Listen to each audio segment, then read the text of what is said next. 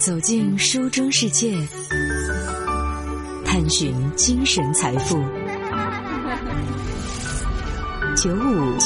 爱阅读，在今天的节目当中，舒心想和大家来分享《三联生活周刊》近期的这篇文章，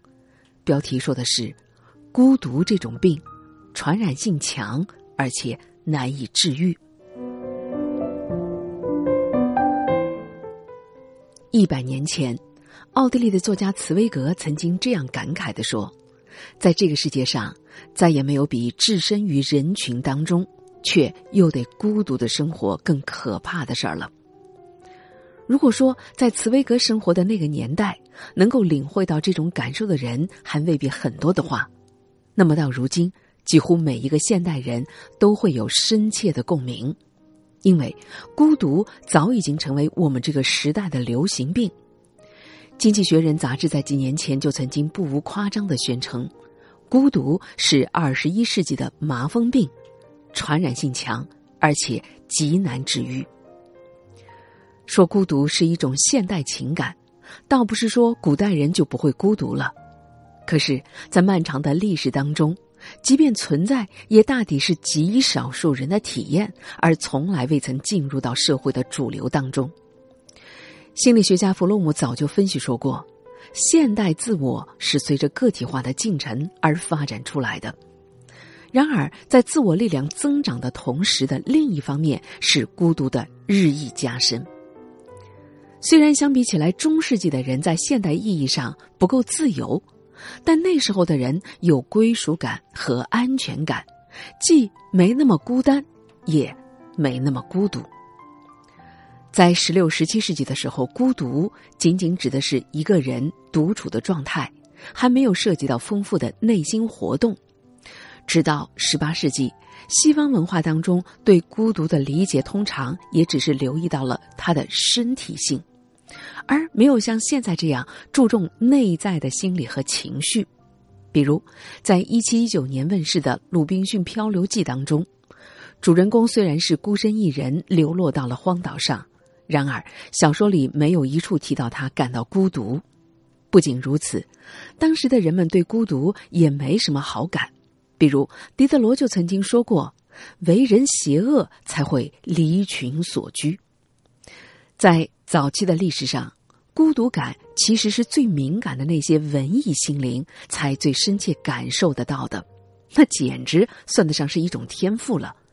因为这种人的卓尔不群，所以让他们很难和他人打成一片。这既赋予了这群有天赋的人远离人群喧嚣的自由感，他们又能够从外部冷静的来观察人世间。当然，同时也要承受巨大的精神压力。英国的女诗人拉德克利夫·霍尔，她的半自传性的小说叫《孤寂深渊》当中，就突出了女性在遭受外部世界孤立的时候那种压倒性的孤独感，而这也塑造了这个女人独特的自我意识。可以说，直到近一两百年来，孤独才从一种。精英的情感经验，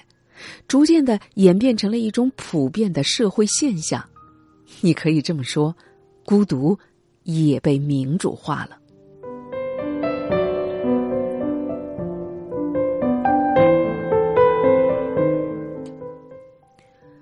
在古代社会，之所以很少有人孤独的原因很简单，想想，在一个无力应对外部风险的时代。作为独自生活的个体，那你很难生存呐。西欧也是直到了文艺复兴时期，才出现了一种史无前例的全新理念，就是个人主义，把人首先看作是一个独特的个体，而不是面目模糊的群体当中卑微的一份子。按照托克维尔的洞见，只有当家庭传统逐渐对个体失去了约束力或者意义的时候。个人主义才得以兴盛起来，在近现代史上，这种个体的解放长期以来被看作是好事儿，因为你自此摆脱了你的出身所限定的命运，才能够通往无限的可能。也正是由此出发，什么自由、宽容、个人权利等等的承诺，也才能从这样的一个内核推演出来。从这个角度来讲，孤独不是单独存在的，而是社会形态发生了结构性改变以后浮现出来的一种复杂的情节。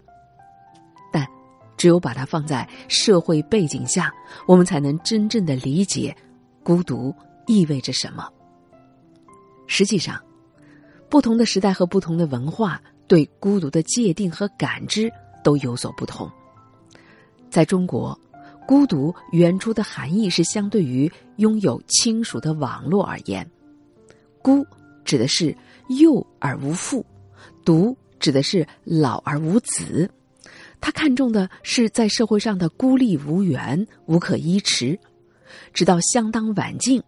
孤独这个词才和独立、不从众乃至异化这些抽象的含义产生了关联。而孤独这个词之所以很难来进行精确的定义，正是因为它的内涵随着社会的变迁也在不断的发生流变。可以说，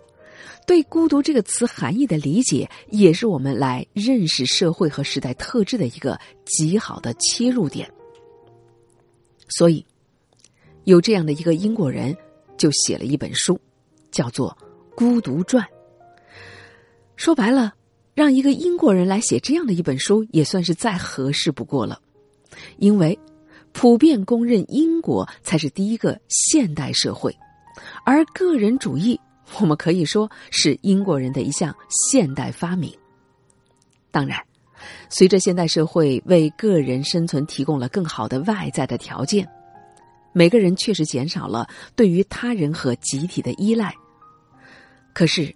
当我们在不断的突出自我独特性的同时，我们也陷入到了普遍的孤独感当中。而在上帝死了的年代里，人们也只能独自去面对所有的风险。可以说，这种脱离部落状态的原子化的过程，最终给社会成员造成了巨大的精神紧张感。据二零零八年英国的一份调查报告，英国的全国上下都普遍感到不断加深的孤独，而这种孤独感的增长正始于个体解放之风盛行的二十世纪的六十年代。新文化脱胎于战后的富裕社会，推崇即刻得到满足的占有性的个人主义，离婚率开始攀升。而原有的邻里纽带也随着眼花缭乱的人口流动，逐步的被削弱了。如果说在一两百年以前，孤独所面对的社会背景还是对个体的束缚，所以它依然和一系列正面的意味相连。比如说，我们想要摆脱群体的压力，我们自愿从纷繁的生活当中抽身而退。可是到今天，孤独好像又变成了一种危险的生活方式，比如，当一个人孤独的时候，就有可能会跟肥胖、缺乏体能的锻炼、安慰性的进食密切的相关，甚至意味着社会变得冷漠，向城市化、匿名化社区转变，弱化了人和人之间的连结以及公共的参与的话，最终就有可能危及到公共生活。